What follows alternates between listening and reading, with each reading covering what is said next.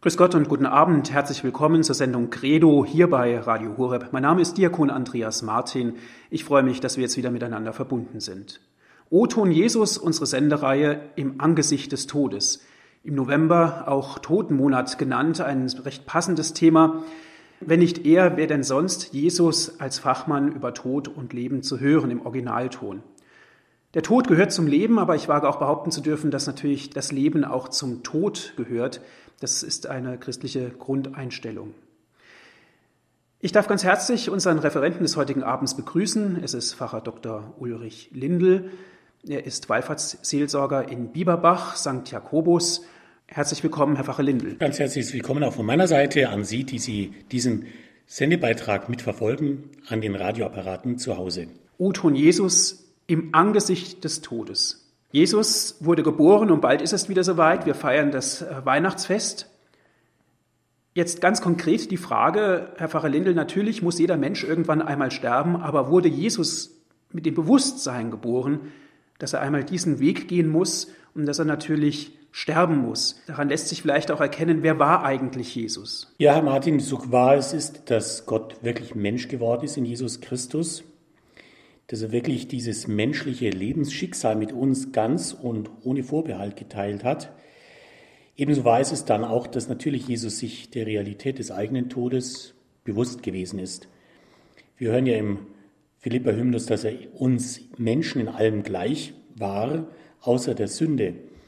Und weil eben alle Menschen sterben müssen, das ist eine Lebensgewissheit, deswegen war sich Jesus gewiss auch bewusst, dass er einmal dieses Schicksal des Menschen am Ende seines Lebens sterben zu müssen oder sterben zu dürfen, sehr wohl bewusst gewesen sein muss.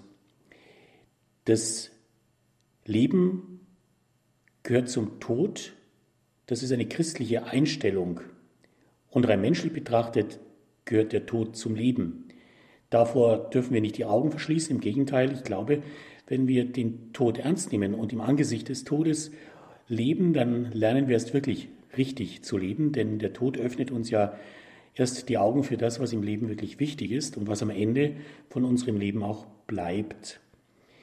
Und dann blöcke ich jetzt mit Ihnen, liebe Hörerinnen und Hörer, mit Ihnen, Herr Diakon Martin, schon auf Jesus, wie er eigentlich den Tod angeschaut hat, wie er sich mit dem Tod auseinandergesetzt hat.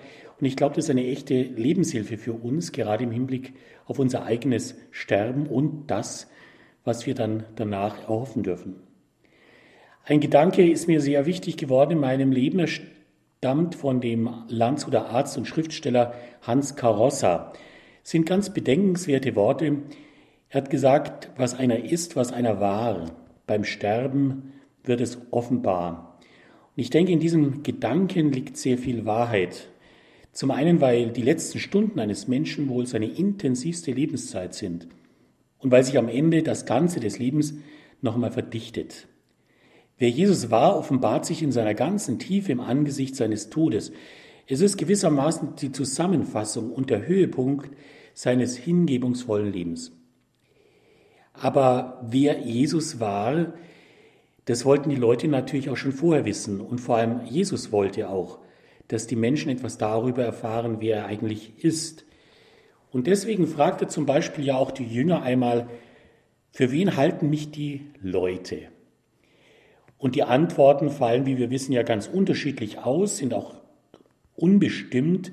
Die einen für Johannes den Täufer, andere für Elia oder sonst für einen Propheten. Dann aber schaut Jesus seine Jünger an, ganz persönlich in die Augen und fragt sie, ihr aber, für wen haltet ihr mich? Und wir kennen dieses Bekenntnis, das wiederum zuerst von Petrus stammt, er stellt sich hin und antwortet Jesus mit den Worten, du bist der Messias. Ja, Herr Pfarrer Lindel, natürlich ist das eine starke Aussage, du bist der Messias. Und Jesus macht es auch immer wieder deutlich in seinem Handeln, in seinem Tun, in seiner Art, wer er wirklich ist. Aber warum ist es für Jesus so wichtig, dass seine Jünger und letztlich auch wir wissen, wer er eigentlich wirklich ist? Ich denke, der wesentliche Grund, Warum es Jesus so wichtig ist, dass wir ihn wirklich kennenlernen, ist, weil er uns seine Freundschaft angeboten hat. Und jede gute Freundschaft setzt ja ein gegenseitiges Kennenlernen voraus. ein mit dem anderen mehr und mehr vertraut werden. Jesus sagt ja, ich habe euch Freunde genannt. Und dieses Angebot seiner Freundschaft setzt voraus, dass wir uns mit ihm beschäftigen, dass wir uns Zeit für ihn nehmen, dass wir mehr und mehr in unserem Leben herausspüren, wer Jesus ist und vor allem, wer er für mich ist. Wenn wir Jesus anschauen, hatte Jesus ein ganz klares Selbstbewusstsein, ein klares Selbstverständnis. Jesus selbst weiß, wer er ist, wo er herkommt, ja und wo er hingeht. Im Johannesevangelium hören wir von ihm eine große, selbstbewusste Aussage. Ich und der Vater sind eins. Und daran kann und will Jesus die Seinen teilhaben lassen. Niemand kennt den Vater, nur der Sohn und der, dem es der Sohn offenbaren will. Und genau das will Jesus. Jesus will uns seinen Vater offenbaren. Er will uns Gott nahebringen. Und das kann er wie kein anderer, denn er kommt von Gott und kann uns damit auch Gott nahebringen und am Ende auch zu Gott hinführen. Und dieser Weg ist sein Weg mit jedem, der ihm folgt, um aus seinem Lebensweg einen Glaubensweg werden zu lassen mit Jesus. Papst Benedikt XVI. Hat einmal da gesagt, es gibt so viele Wege zu Gott, wie es Menschen gibt. Und ein Weg ist mein Weg. Aber für alle Wege, die wir gehen, gilt ein großes Angebot, eine Zusage Jesu, die da lautet, ich bin der Weg und die Wahrheit und das Leben. Niemand kommt zum Vater außer durch mich. Wenn wir diesen Satz Jesu ins Positive wenden, heißt das doch so viel wie, jeder kommt zum Vater durch mich. Und das ist nicht weniger als eine himmlische Einladung. Herr Fachlindel, der Fahrplan ist eigentlich völlig klar nachzulesen in der Bibel im Johannesevangelium. Niemand kommt zum Vater außer durch mich. Aber genauer gefragt, was erwartet uns denn konkret nach dem Tod? Ich denke, darin erleben wir Jesus Christus als den, der uns etwas Entscheidendes voraus hat. Wir Menschen wissen nicht, was dann kommt. Wenn wir ehrlich sind, ist ja auch noch keiner zurückgekommen. Das sagen wir auch landläufig wenn Menschen wissen wollen, was nach dem Tod auf uns wartet. Es gibt so etwas wie Nahtoderfahrungen. Das sind Erfahrungen von Menschen, die klinisch tot waren, aber eben dann doch wieder zurückgekommen sind in ihr irdisches Leben, wie eben Lazarus ja auch, von dem wir, denke ich, heute auch noch hören werden. Aber diese Nahtoderfahrungen an der Grenze zum Tod waren eine Form des Sterbens. Aber was nach dem Tod kommt, diese Grenze überschritten und kein Zurück mehr in dieses irdische Leben, darüber kann kein Mensch Auskunft geben. Umso wichtiger ist es, dass es Jesus gibt, der das kann. Denn Jesus kommt von dort, wo es mit uns einmal hingehen soll. Er ist der, der uns Kunde gebracht hat. Nun ist es uns sicherlich auch bewusst, dass Jesus, wenn er von dem spricht, was wir Himmel nennen, in Bildern spricht und da ganz ausdrucksstarke Bilder, vornehmlich auch das Bild vom Gastmahl wählt. Damit wissen wir auch, dass es eigentlich in menschlichen Worten unbeschreiblich ist, was auf uns wartet. Das übersteigt alles menschliche Begreifen, Himmel hoch. Aber es ist wichtig, dass wir uns trotzdem dem Himmel ausmalen. Was kommt eigentlich danach? Wie stellen wir uns ein Leben in Fülle vor, ein vollendetes Leben in Liebe, in der ewigen Geborgenheit Gottes? Auf alle Fälle möchte Jesus uns Vertrauen geben in diesen letzten Weg. Und wenn wir ihn noch einmal bei Johannes aufsuchen, dann ist es wohl am Ende ein wohlvorbereitetes An- und Heimkommen, das Jesus uns vor Augen führt und ans Herz legt. Wenn er sagt, im Hause meines Vaters gibt es viele Wohnungen. Wenn es nicht so wäre, hätte ich euch dann gesagt, ich gehe, um einen Platz für euch vorzubereiten. Wenn ich gegangen bin und einen Platz für euch vorbereitet habe, komme ich wieder und ich werde euch zu mir holen, damit auch ihr dort seid, wo ich bin. Diese vielen Wohnungen passen so gut zu diesen vielen Wegen. Jesus geht den Weg des Lebens mit dem Menschen mit, ganz persönlich in einer Freundschaft. Und am Ende des Weges hat er für jeden von uns eine Wohnung bereitet, einen Platz, der für uns bestimmt ist, ein Platz aber auch, in dem wir Gott finden, an die Menschen denken, die schon uns vorausgegangen sind. Es ist eine Freude des Wiedersehens dort, aber vor allem auch diese ewige Gemeinschaft mit Jesus, der ja wollte, dass wir dann dort sind und zwar für immer, wo er ist und wo er uns auch hinführen will und dort erwartet. Herr Pfarrer Lindel, in den Evangelien wird ja höchst unterschiedlich auch beschrieben, wie Jesus zu Tode kommt. Allen voran natürlich Johannes, der es nochmal aus einer ganz anderen äh, Perspektive sieht. Aber ganz konkret, und ich möchte es immer auch wieder ins Heute, ins Hier und Jetzt projizieren, was kann das für uns heute bedeuten? Wie wir eingehend schon gesehen haben, ist es so, dass wir alle sterben müssen. Und ich kann nur mal wiederholen, es ist wichtig, dass wir dieser Realität unserer eigenen Endlichkeit, unseres eigenen Sterbens, unseres eigenen Todes auch ins Auge blicken, weil wir dadurch spüren, dass unser Leben begrenzt ist, einmalig und unwiederbringlich kostbar. Wenn wir heute also als Christen sehen, dass wir am Ende unseres Lebens sterben werden, dann ist es aber nur die eine Seite eines großen Ganzen. Und wir sind als Christen in dieser wunderbaren Situation, dass wir eben nicht nur diese eine Blickrichtung haben auf das Ende des Lebens, dass der Tod ist, sondern dass wir auch die andere Seite betrachten dürfen mit Jesus, weil er uns in seiner Auferstehung die Augen dafür geöffnet hat, dass es eben nach dem Tod ein Leben gibt, das ewig ist, ein Überleben bei Gott. Romano Guardini hat dieses große Ganze einmal wunderbar ins Wort gefasst. Er hat gesagt, der Tod ist die uns zugewandte Seite jenes großen Ganzen, dessen andere Seite Auferstehung heißt. Und ich denke, das kann für uns Christen einfach auch die Einladung sein, wirklich das große Ganze des Lebens von Gott her in den Blick zu nehmen. Wir leben in dieser Welt, dieses Leben ist einmalig, es ist wichtig, wir sind berufen zu leben. Ich will, dass du lebst sagt Gott zu jedem von uns am Anfang seines Lebens und in jedem Augenblick, sagt es ja neu. Aber am Ende geht es darum, dass wir durch den Tod hindurch hoffen und vor allem auch vertrauen, dass das Leben eben nicht endet, sondern vollendet wird und dass unser Leben übergeht in ein Überleben bei Gott. Und das ist das große Ganze, um das es Jesus geht, in seiner Verkündigung, in seinem Leiden und Sterben, aber dann vor allem auch in und durch seine Auferstehung, das uns das große Ganze unseres Lebens ermöglicht. Also das Leben gehört natürlich zum Tod. Aber eigentlich ist es doch völlig absurd, an eine Auferstehung von toten Menschen zu glauben, Herr Pfarrer Lindel. Und die Jünger Jesu hatten natürlich auch große Probleme damit. Das ist doch wieder aller Vernunft und Verständnis.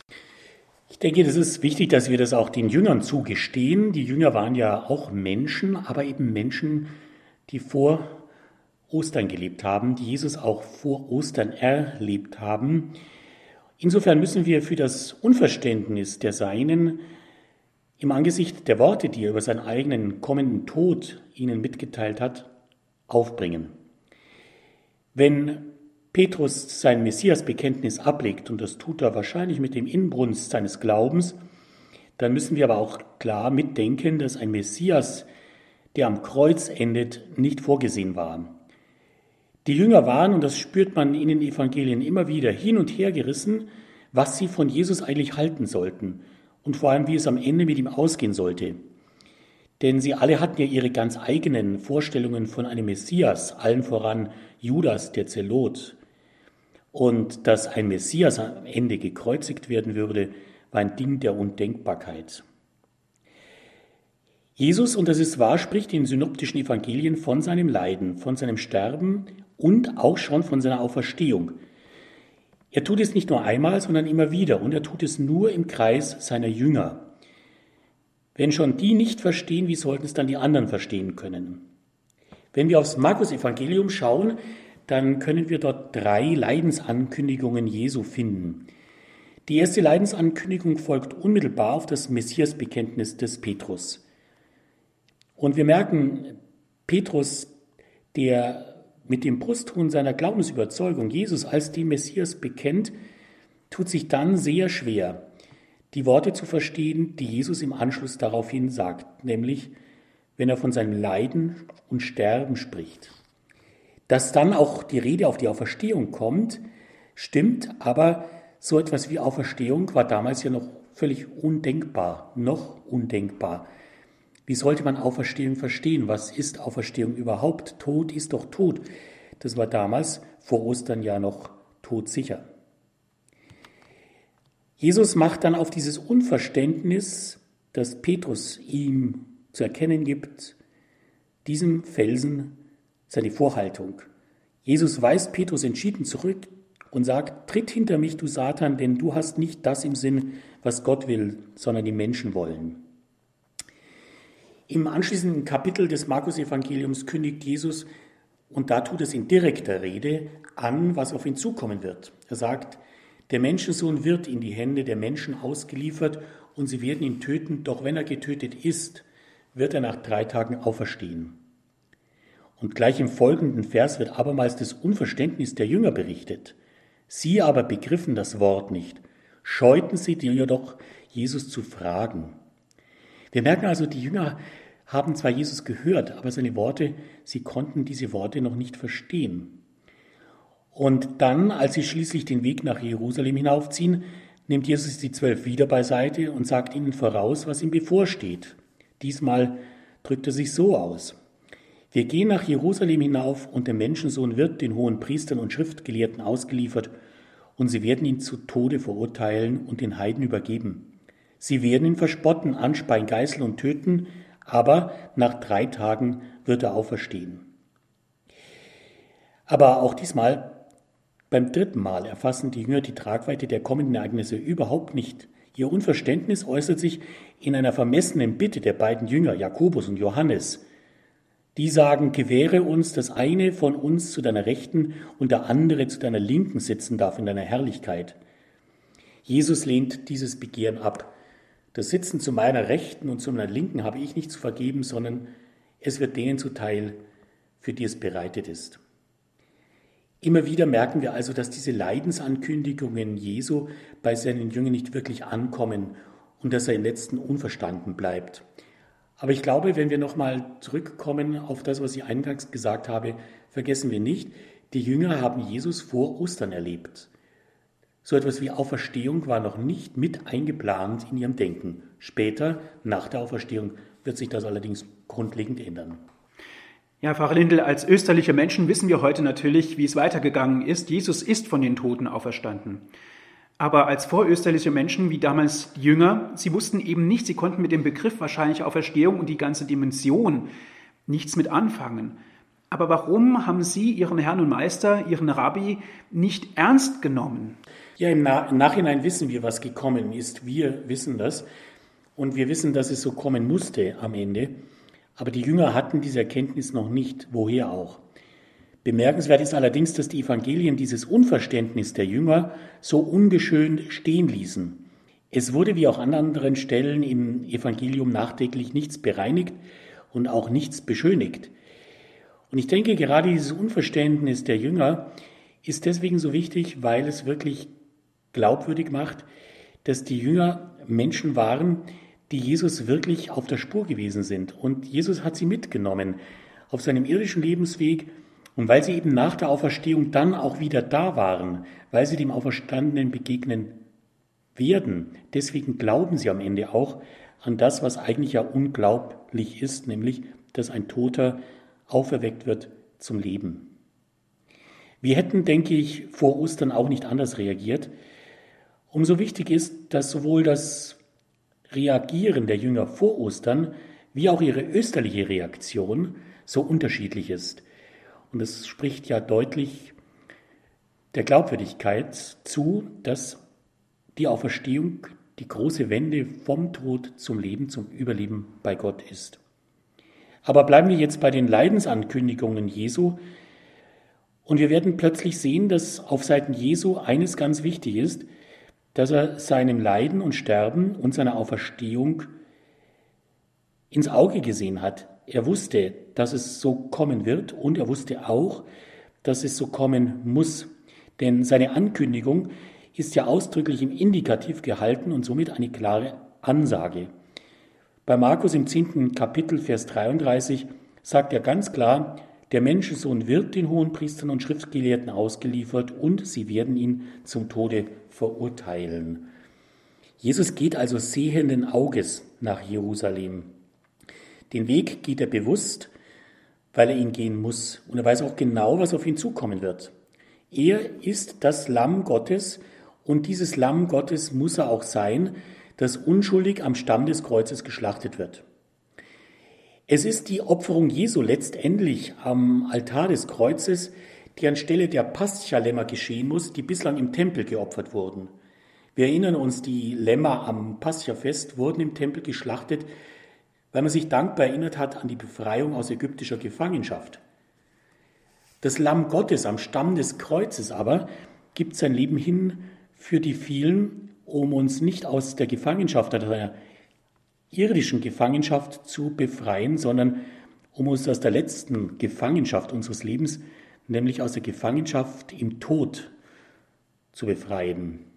Und sowas bringt der Mensch aus eigener Kraft nicht fertig. Wir können zwar unser Leben mit Hilfe der Medizin verlängern, aber ein Überleben kann der Mensch selbst nicht schaffen. Noch weniger kann die Erlösung durch irgendein Tieropfer den Menschen letztendlich erlösen. Die Rettung aus dem Tod kann am Ende nur ein Retter vollbringen, der selbst Herr ist über Leben und Tod, der heil ist und ganz und so unsterblich anders.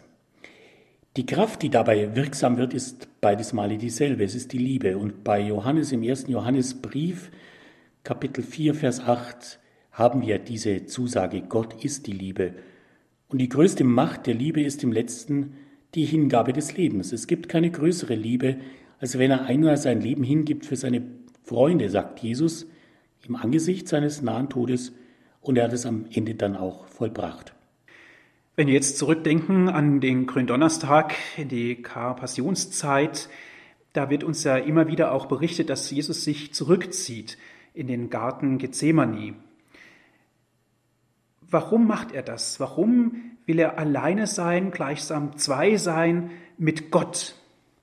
Ich denke, wir müssen Jesus immer von beiden Seiten her sehen und auch bedenken. Er ist wahrer Mensch und wahrer Gott zugleich. Und ich denke, dass es keinen anderen Ort gibt, an dem uns Jesus menschlich so nahe kommt wie im Garten Gethsemane. Übrigens, Gethsemane kommt vom hebräischen Gad, Gatschmanim und das heißt Ölpresse. Es war tatsächlich ein Gehöft, ein bäuerlicher Betrieb mit einer Ölpresse, einem nahen Anwesen am Fuß des Ölbergs. Mit diesem Ort war Jesus zu ihnen vertraut. Wir dürfen davon ausgehen, dass wenn er in Jerusalem war, sich dort des Öfteren zurückgezogen hat, vielleicht dort auch übernachtet hat. Jedenfalls war es ein Ort seines Vertrauens. Und wenn wir jetzt uns vorstellen, wie der Weg dann am nächsten Tag weitergehen wird, und wir an uns denken, was wir jetzt suchen würden, wir würden wahrscheinlich einen Ort suchen, mit dem wir vertraut sind, einen Rückzugsort für unsere Seele, um dann uns vorzubereiten auf das Unermessliche, was ja dann auch kommen wird, auf Jesus. Diese Jahrhunderte alten Olivenbäume, vielleicht haben einige Hörerinnen und Hörer diesen Garten Gethsemane schon selbst besuchen können, die ja Jahrhunderte alt sind.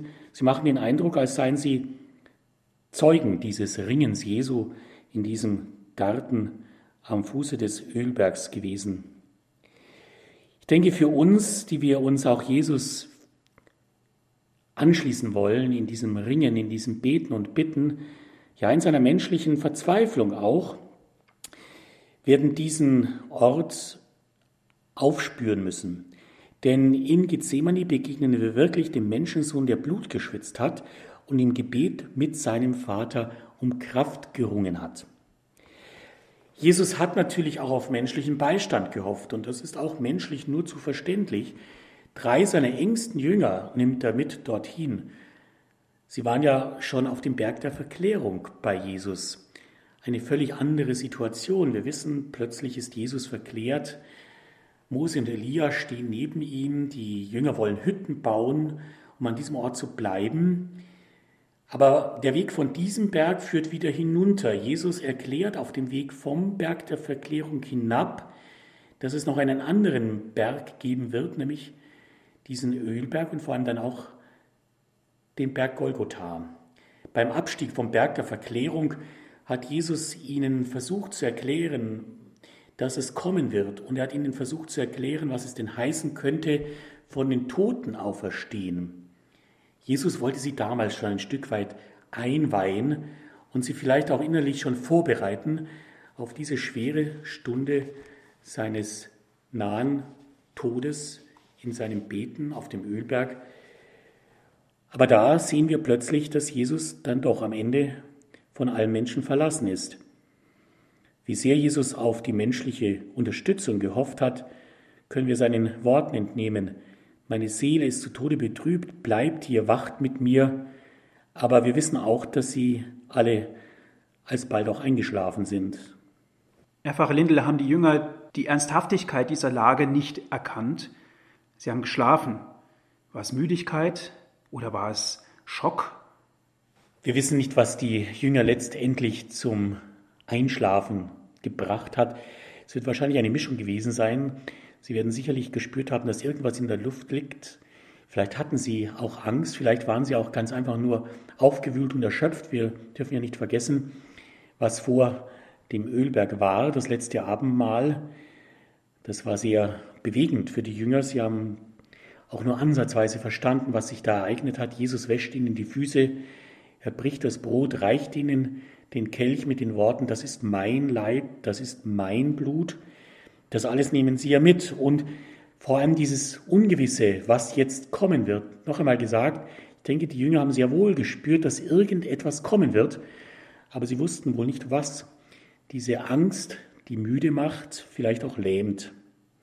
Was für Jesus jetzt übrig bleibt, wenn keiner seiner Jünger wacht, er wendet sich mit der ganzen Aufmerksamkeit seiner Seele seinem Vater zu. In dieser Stunde am Ölberg ist er ganz auf Gott, seinen Vater, verwiesen. Und am Ende bleibt ja immer nur Gott. An ihn wendet er sich auch flehentlich. Zunächst bittet er, wenn es möglich ist, dass dieser Kelch an mir vorübergehen wird, aber am Ende willigt er ein. Mein Vater, wenn es möglich ist, geht dieser Kelch an mir vorüber, aber nicht wie ich will, sondern wie du willst. Im Grunde genommen ist das Ergebnis dieses Ringens im Gebet Jesu auch mit seinem Vater im Himmel die Einwilligung.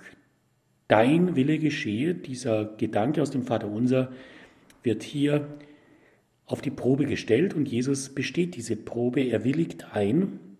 Und ich glaube, Jesus tut gut daran, daran, allein auf Gott zu vertrauen. Auch wenn er aus tiefster menschlicher Todesnot betet, er bittet am Ende darum, dass der Wille seines Vaters geschehe. Und dieses Einwilligen macht dann möglich, was dann kommt, nämlich der Weg zum Kreuz. Aber warum bittet nicht Jesus einfach darum, dass diese Qual verhindert wird? Darum hat er zu Beginn auch gebetet.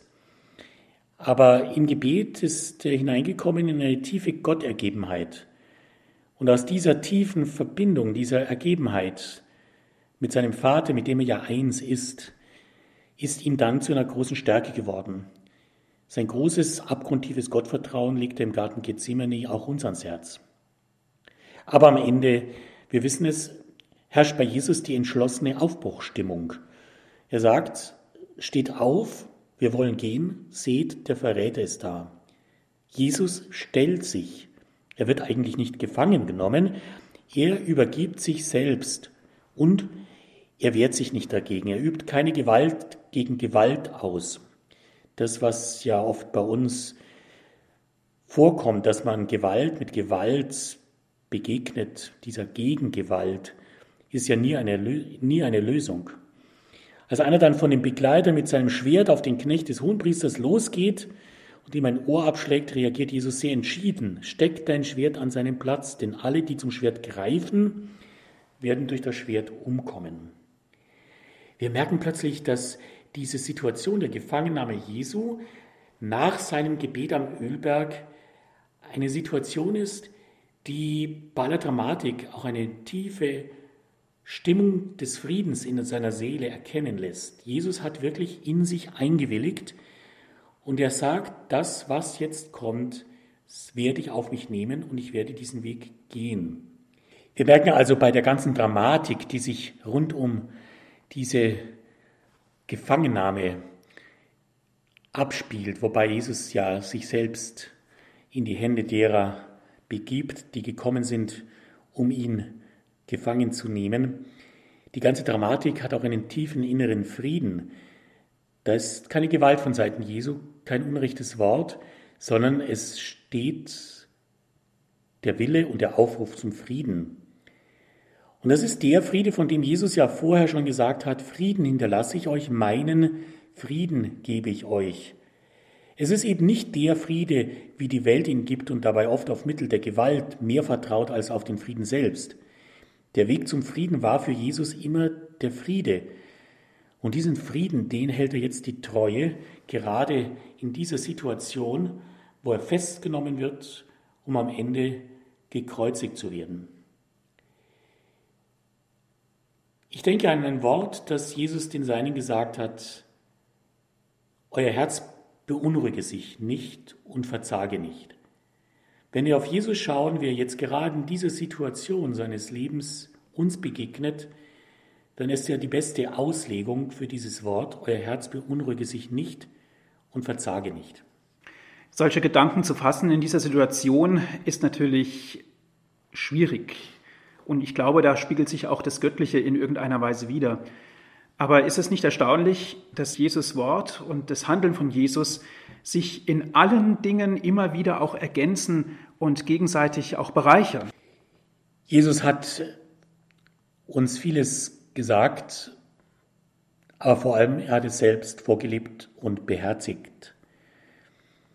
Auf der anderen Seite spüren wir aber auch, dass Jesus nicht über den Dingen steht. Ich denke, diese Situation, wo er plötzlich durch einen Kuss von Judas verraten wird, hat ihn in seinem Herzen schon sehr verwundet. Denn da ist ja einer seiner Jünger gekommen, der ihn durch einen Kuss verraten hat. Und wenn wir zurückdenken, hatte Jesus nicht eben Judas die Füße gewaschen? Hat er im Abendmahlsaal nicht auch ihm seinen Leib und sein Blut gereicht? Jesus war auch einer von den zwölf Erstkommunikanten am Tisch des Herrn beim Abendmahl. Jesus hat sich selbst ausgeliefert, sein Leben hingegeben für seine Freunde, zum Beweis seiner unüberbietbaren Liebe. Und diese Liebe, die schenkt er wirklich allen. Wir werden es später noch sehen. Diese Liebe, die sich am Kreuz hingibt und damit einen Beweis antritt, der nicht mehr überboten werden kann, diese Liebe gilt allen. Aber wir wollen nicht vergessen, dass eine Liebe auch schmerzhaft sein kann und dass Jesus durch den Verrat des Judas und das bald völlige Fehlen seiner Jünger im Angesicht des Kreuzes wohl auch innerlich schmerzlich gelitten haben mag. Herr Pfarrer Lindel, und dann geht Jesus den Weg zum Kreuz. Und wir verbinden mit dem Kreuzweg eigentlich einen Weg der Marter und des Leidens. Wir beten ihn auch, aber im Grunde genommen ist in der Heiligen Schrift wenig darüber geschrieben. Ja, Martin, ich glaube gerade der Kreuzweg Jesu lädt uns schon dazu ein, einmal nachzuspüren, ob wir vielleicht das ein oder andere von diesem Kreuzweg im eigenen Leben oder im Leben von Menschen, die uns nahestehen, miterleben mussten. Und wir werden, denke ich, alle verstehen, es gibt Zeiten im Leben und Situationen, in denen man nicht reden darf. Worüber man nicht reden kann, darüber muss man schweigen, hat der Philosoph Ludwig Wittgenstein einmal gesagt. Und ich glaube, das Leid, das Leid in der Welt ist ein solches Thema, über das man gar nicht so viel reden kann und auch nicht so viel reden darf. In der Begegnung mit Menschen, die den Krieg mitgemacht haben, fällt mir wieder auf, wie schwer es fällt, über diese Kriegserlebnisse zu sprechen. Viele Menschen sind traumatisiert vom Leid und man ist innerlich in seiner Seele sprachlos. Und man scheut sich, über Dinge zu sprechen, bei denen Worte am Ende doch viel zu wenig sagen. Und welche Worte sollten wir auch sagen im Anblick eines unbegreiflichen, unsagbaren Leids? Wir tun es ja schon schwer, Worte zu finden, die trösten, aufrichten und Kraft geben sollen. Und wir wissen, wie schwierig es ist, wenn man dann nicht das richtige Wort, sondern ein falsches Wort wählt. Falsche Worte können dann oft sehr wehtun, verletzen, Kraft kosten. Vor allem dann, wenn sie als billiger Trost empfunden werden. Vertröstungen trösten ja nie wirklich. Kopf hoch oder es wird schon wieder. Vielleicht mussten wir uns sowas auch schon einmal zur Unzeit gefallen lassen. Da kann ein tief empfundenes Schweigen viel mehr zum Ausdruck bringen. Wenn wortlos spürbar wird, ich bin jetzt da, ich halte aus, am Bett eines Schwerkranken im Angesicht des Todes. Ich lasse dich nicht allein. Also ein Kreuzweg ist jedenfalls keine gute Unterhaltung. Bei einem Kreuzweg braucht es viele Menschen, die mittragen. Bei Jesus einen Simon von Cyrene und Menschen, die lindern, wie Veronika mit ihrem Schweißtuch. Menschen haben Jesus so wirklich weitergeholfen, nicht mit Worten, sondern durch ihr Mitgehen, ihr Mittragen. So konnte Jesus auch durchhalten bis zuletzt durchtragen. Das ist vielleicht auch eine ehrliche Anfrage, wie wir unsere Kreuzwegandachten begehen. Es geht beim Leid immer um ein echtes Mitgefühl, das aber erwächst nur aus innerer Verbundenheit und auch aus der eigenen Erfahrung. Und dann begegnen wir ja auch am Kreuzweg Frauen, die weinen.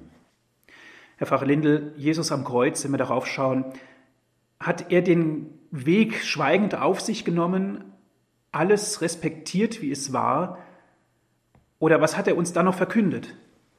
Ja, auf dem Kreuzweg ist uns gerade einmal ein einziger Satz aus dem Mund Jesu überliefert im Lukasevangelium. Und mit diesen wenigen Worten richtet sich Jesus an die weinenden Frauen von Jerusalem. Und er sagt zu ihnen, Töchter Jerusalems, weint nicht über mich, weint vielmehr über euch und eure Kinder. Vielleicht haben wir uns alle schon mal Gedanken gemacht, was diese Worte an die weinenden Frauen eigentlich sagen wollen und was sie auch für uns bedeuten. Jesus, und das ist wichtig, er sagt nicht, weint nicht, denn Tränen sind erlaubt. Es ist gut, wenn Menschen noch weinen können. Aber wir müssen immer wieder unser Mitgefühl prüfen. Warum weine ich eigentlich? Was ist der Grund meiner Tränen? Ist es Mitleid oder Selbstmitleid? Ist es Schmerz aus Liebe? Das Wort Jesu an die weinenden Frauen ist für mich ein Zeichen seiner Aufmerksamkeit. Selbst in der Situation, da er sein Kreuz trägt und eigentlich alle Kraft für sich aufwenden können müsste, wendet er sich noch aufmerksam zu den Frauen und gibt dort eine öffentliche Erklärung für den Grund seines Kreuzes ab, das er trägt, ja nicht für sich, sondern für sie, für ihre Kinder und damit ja auch für uns.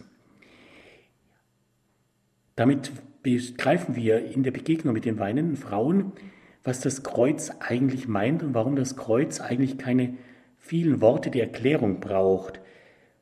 Mehr als viele Worte sagt sein Kreuz. Ein Blick genügt. In seinem Kreuz vereinen sich unzählige Kreuze der Menschen zum Kreuz der ganzen Menschheit. Vom Unverständnis über die Ablehnung bis hin zum ungerechten Verurteilen, im Hohn und Spott, in der körperlichen Gewalt bis zu den Nägeln am Kreuz, in seinem Schmerz, in der Verzweiflung Jesu und in seiner Verlassenheit. Wir kennen das Kreuz Gottes für den Menschen es trägt Gewaltverzicht und Vergebung, Glaube und Vertrauen. Das Kreuz trägt Liebe und Hingabe. Und dieses Kreuz erlöst. Im Kreuz ist Heil, im Kreuz ist Leben, im Kreuz ist Hoffnung, verkünden wir ja darum auch ganz bewusst in der Totenlitanei. Und ich glaube, wenn wir uns wortlos einmal vor ein Kreuz stellen oder uns vor einem Kreuz, vor dem Gekreuzigten an dem Kreuz, das er für uns getragen hat, hinknien, dann werden wir mehr als viele erklärende Worte verstehen, was dieses Kreuz meint, wer es getragen hat und was es für uns am Ende bedeutet. Herr Pfarrer Lindel, ich habe es vorhin schon gesagt, Johannes hat einen etwas anderen Blick auf die Passion von Jesus, auf das Sterben und einen anderen Blick auch auf das Kreuz. Was ist das Besondere an ihm? Der leidende Gottesknecht im Buch des Propheten Jesaja wird als ein Vorausbild auf den leidenden Gottessohn gesehen. Im Psalm 22 wissen wir die einleitenden Worte, Mein Gott, mein Gott, warum hast du mich verlassen? Dieser Psalm 22 wurde als Gebet verstanden, dass Jesus ja nicht nur am Kreuz anstimmt, sondern dass ja sich auch entlang seines Kreuzweges abbildet. In der Gotik hat man diese ergreifenden Darstellungen für dieses unsagbare Leid im Geißelheiland und in dem gemarterten Corpus Christi ausgedrückt, der am Kreuz für uns geblutet hat. Und die Qualen einer Kreuzigung waren ja auch unermesslich. Sie haben völlig recht, im Gegensatz dazu beschreibt der Evangelist Johannes die Passion anders und er sieht Jesus als ihren Souverän. Der eigentlich Handelnde ist er der Herr, nicht die anderen. Und am Ende wird er sagen können, es ist vollbracht. Die Kreuzesdarstellungen der Romanik greifen diesen johannischen Christus, wie man ihn nennt, auf und stellen uns Jesus am Kreuz dar als den erhöhten Herrn. Jesus hängt nicht gemartet am Kreuz, er steht dort. Jesus steht dazu zum Kreuz. Er, dessen Königtum eben nicht von dieser Welt ist, thront dort. Und so mancher romanische Christus am Kreuz ist auch noch gekrönt. Der erhöhte Herr. Sichtbar wird seine Macht, die Macht der Liebe. Das bahnt sich schon im Voraus an in der Begegnung mit Pilatus, die ja Johannes in seinem Evangelium sehr ausführlich schildert. Jesus begegnet uns in dieser Verhandlung nicht als der, der in der unterlegenen Position des Angeklagten steht. Jesus bestimmt vielmehr den Lauf der Verhandlung. Und es ist vielmehr Pilatus, der sich seine Gedanken macht über Jesu Reden und Schweigen. Es ist Pilatus, den es immer wieder hin und her treibt, zwischen Jesus drin und dem Volk da draußen, das ja nur eines fordert, Jesu Tod. Hier seien nur zwei Verse aus dem Hochdramatischen der Begegnung zwischen Jesus und Pilatus zitiert. Und diese beiden Verse machen deutlich, dass Jesus der ist, der über diesem Geschehen steht, weil er weiß, warum das alles geschehen muss. Er sagt, mein Königtum ist nicht von dieser Welt. Wenn mein Königtum von dieser Welt wäre, würden meine Leute kämpfen, damit ich den Juden nicht ausgeliefert würde. Du sagst es, ich bin ein König, ich bin dazu geboren und dazu in die Welt gekommen, dass ich für die Wahrheit Zeugnis ablege. Jeder, der aus der Wahrheit ist, hört auf meine Stimme. Sie haben vorhin das schöne Beispiel gebracht, einfach mal schweigend vor dem Kreuz zu stehen. Und an Karfreitag wird es einem ja auch ganz deutlich vor Augen geführt, wenn das Kreuz erhöht ist, vor Augen gehalten wird, Herr Pfarrer Lindel. Zumindest geht es mir dann so, die letzten Worte Jesus, die am Kreuz gesprochen werden, sind auch immer so ein Sinnbild für das eigene Leben. Was sagt mir das Kreuz? Was sind meine letzten Worte oder die der Angehörigen? Was bedeuten diese letzten Worte von Jesus für uns? Ja, letzte Worte sind entscheidende Worte. Und gerade Menschen, die schon einmal erlebt haben, was Trauer bedeutet, werden wohl einen Gedanken verstehen, der da lautet, Trauernde sind Suchende. Im Angesicht des Todes und darüber hinaus sind Menschen auf der Suche nach dem Leben, das da vergangen ist. Nach dem Tod suchen Angehörige in ihrer Trauer nach den letzten Begegnungen, nach letzten Augenblicken, nach letzten Worten. Trauernde sind Suchende. Und auch diese Frage sei erlaubt, welches Wort möchte ich einmal mit meinem letzten Atemzug sprechen? Wie möchte ich eigentlich einmal sterben? Das Gebet um eine gute Sterbestunde sollten wir nie vergessen. Es ist wichtig. Und gerade auch die letzten Worte Jesu am Kreuz wurden seit jeher als sein Testament verstanden, als kostbares Vermächtnis. Und wenn wir die Worte auf uns wirken lassen, es sind aufmerksame Worte der Verbundenheit und Fürsorge, sind Worte des Gebets. Und jedes Wort ist wichtig, eine eigene Betrachtung wert, und wir betrachten die letzten Worte Jesu am Kreuz ja auch in einer eigenen Andacht, oft in der Karwoche. Ich möchte uns einladen, liebe Hörerinnen und Hörer, zusammen mit Diakon Martin, diese letzten sieben Worte des Erlösers vom Kreuz jetzt miteinander zu betrachten. Hören wir das Wort Jesu und machen wir uns unsere Gedanken, was Jesus uns mit diesen Worten zum Vermächtnis geben will. Vater, vergib ihnen, denn sie wissen nicht, was sie tun. Ja, dieses erste Wort ist ein Gebet um Vergebung. Aber seine Bitte um Erbarmen wendet Jesus nicht auf sich an, sondern denen zu, die seine Zuwendung am meisten brauchen, weil sie ihn ans Kreuz gebracht haben. Sie sind es, die sein Kreuz am allernötigsten haben. Amen, ich sage dir, heute noch wirst du mit mir im Paradies sein. Nach einer Bitte Jesu folgt die Erhörung einer Bitte durch ihn. Hatte Jesus nicht selbst versprochen, wer bittet, der empfängt? Wie schon bei der ersten Bitte wird auch hier eines deutlich, Jesu Leiden macht unmittelbar Sinn, schon im Angesicht seines Todes. Da wird offenbar ein Sünder heilig gesprochen, weil er aus tiefstem Herzen bereut. Frau, siehe dein Sohn, siehe deine Mutter. Ich denke, es tut gut, dass wir an dieser Stelle hören und sehen, dass Jesus am Ende nicht Menschen verlassen sterben musste. Der Kreuzweg ist ja bis zum Ende ein Schauplatz äußerster menschlicher Grausamkeit, aber auch Begegnungsort einer Liebe, die bis zum Äußersten geht. Dafür standen Simon von Cyrene und Veronika, dafür steht jetzt Maria und Johannes ein und immer eher Jesus. So werden dann auch Worte vertrauter, fürsorglicher Liebe möglich. Nicht nur wie die Menschen Jesus am Kreuz gesehen hat, haben, werden wir an dieser Stelle spüren dürfen, sondern auch, dass Jesus vom Kreuz aus Menschen erblicken durften, die zu ihm gehalten haben aus Liebe bis zuletzt.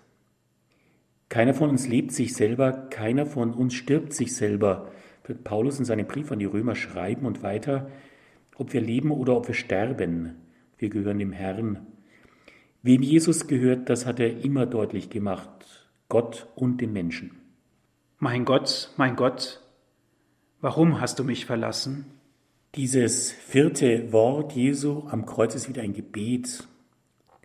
Nur scheinbar in äußerster Gottverlassenheit betet er den Psalm 22, denn Jesus kennt diesen Psalm auswendig.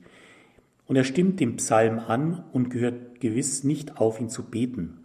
Er klammert sich an die Worte dieses Gebetes und er kämpft sich durch die tiefsten Abgründe des Leids mit diesem Psalm. Und wer den Psalm 22 einmal durchbetet, der findet in diesem Psalm die ganzen Abgründe der Passion Jesu wieder. Aber er wird wie er, Jesus, daraus hervorgehen in der tiefen Zuversicht, mit der dieser Psalm dann endet. Sie werden sein Tun den späteren Geborenen künden, denn er hat es vollbracht. Mich dürstet. Hier begegnen wir Jesus wieder so menschlich, ein durch und durch menschliches Verlangen. Und doch geht es bei diesem Durst um mehr, um einen anderen, tieferen Durst. Jesus hat ja am Ende nichts davon genommen, was man ihm angeboten hat, um seinen Durst zu stillen, denn sein Durst geht weiter. Es ist der Durst, den Willen des Vaters zu vollenden, so wie es Jesu Speise war, den Willen des Vaters zu tun. Es ist vollbracht. Dieses Wort ist dann endlich wie ein lang ersehntes inneres Aufatmen. Da hat es einer am Ende wirklich geschafft und am Ende vollbracht. Nein, Jesus ist nicht zu Tode gebracht worden, er hat uns das Leben gebracht. Dass das Kreuz nicht das Ende ist, wird in diesem Wort Jesus schon ganz lebendig spürbar. Am Ende sind wir durch ihn erlöst. Vater, in deine Hände lege ich meinen Geist. Jesu letztes Wort ist ein Wort des Vertrauens, des Anvertrauens. Dieses Vertrauen freilich ist zuvor gewachsen. Es wurde geprüft und hat bis zum Ende getragen. Wie wir am Ende einmal sterben werden, liegt auch in unseren Händen. Ob wir unsere Hände im Leben immer wieder vertrauensvoll falten, um sie dann im Sterben vertrauensvoll für immer öffnen zu können, Herr Pfarrer Lindel, jetzt haben wir viel erfahren und gehört vom Tod Jesu. Und wie wird es einmal sein, wenn wir sterben? Was geschieht nach dem Tod? Was kommt danach? Auf diese doch sehr entscheidende Frage gibt meines Erachtens die Begegnung Jesu mit Martha eine entscheidende große Antwort. Wir erinnern uns, Jesus ist endlich in Bethanien angekommen. Lazarus liegt schon vier Tage lang im Grab. Die Trauer aber lebt. Und Trauer ist immer ein Zeichen von Liebe über den Tod hinaus. Auch Jesus kommen die Tränen. Martha wendet sich dann an ihn, Herr, wärst du hier gewesen, wäre mein Bruder nicht gestorben. Aber auch jetzt weiß ich, alles, worum du Gott bittest, wird Gott dir geben. Im Angesicht eines solchen Vertrauens spricht Jesus nun die alles entscheidenden Worte, ich bin die Auferstehung und das Leben.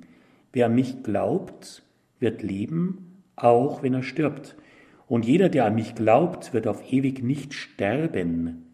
Glaubst du das? Martha antwortet daraufhin mit einem klaren Ja. Ja, Herr, ich glaube, dass du der Messias bist, der Sohn Gottes, der in die Welt kommen soll. Glauben auch wir das wirklich? Genau darauf kommt es letztlich an. Denn wenn wir diese Worte Jesu wörtlich nehmen, und das dürfen wir, dann ergibt sich ja eine ganz neue, durch und durch lebendige Sichtweise auf den Tod. Und die ist eigentlich nur logisch konsequent. Als Christen wurden wir einmal alle getauft auf den Tod und die Auferstehung Jesu Christi.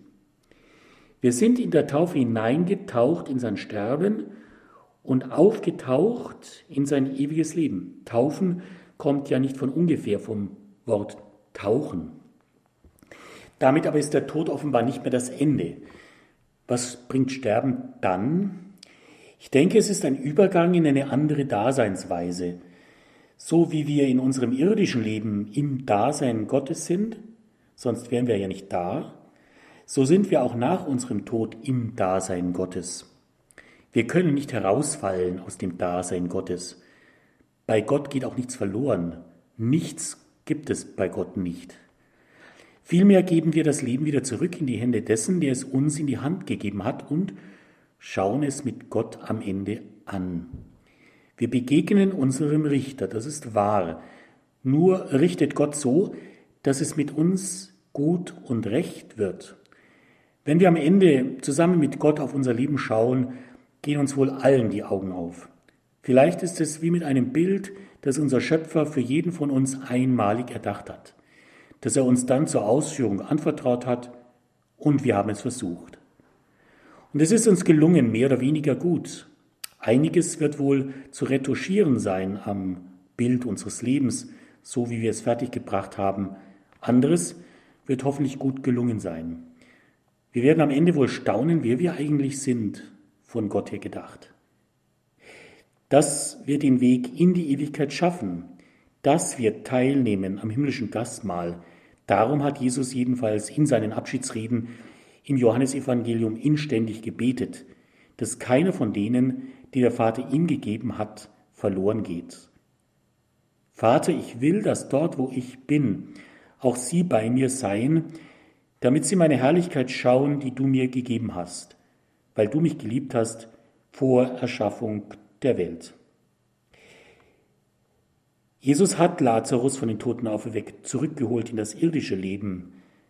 Nach seiner Auferstehung aber wird es möglich, dass wir auferweckt werden zu einem ewigen Leben. Das ist das Entscheidende im Blick auf Sterben und Tod Jesu. Und dann auf den Tag und die Stunde, da wir einmal gehen, um für immer anzukommen bei Gott. Wie es dann sein wird, am besten wir lassen uns überraschen und lassen das Wort Jesu an uns heran.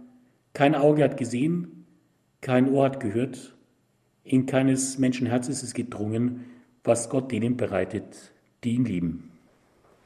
Herr Pfarrer Lindel, haben Sie ganz herzlichen Dank für Ihre Ausführungen heute in unserer Sendung Credo, O-Ton Jesus. Darf ich Sie zum Abschluss dieser Sendung noch um den Segen bitten? Bereiten wir uns vor auf diesen Segen unseres dreifaltigen Gottes mit diesem altvertrauten Gebets- und Liedvers.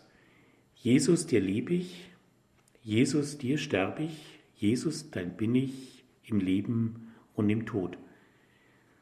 So segne uns in dieser Glaubensgewissheit, dass wir aus der Liebe Gottes nicht herausfallen können, wenn wir mit ihm verbunden bleiben, und das wollen wir, der allmächtige und gute Gott, der Vater und der Sohn und der Heilige Geist. Amen. Dankeschön fürs Zuhören. Es verabschiedet sich Ihr Diakon Andreas Martin.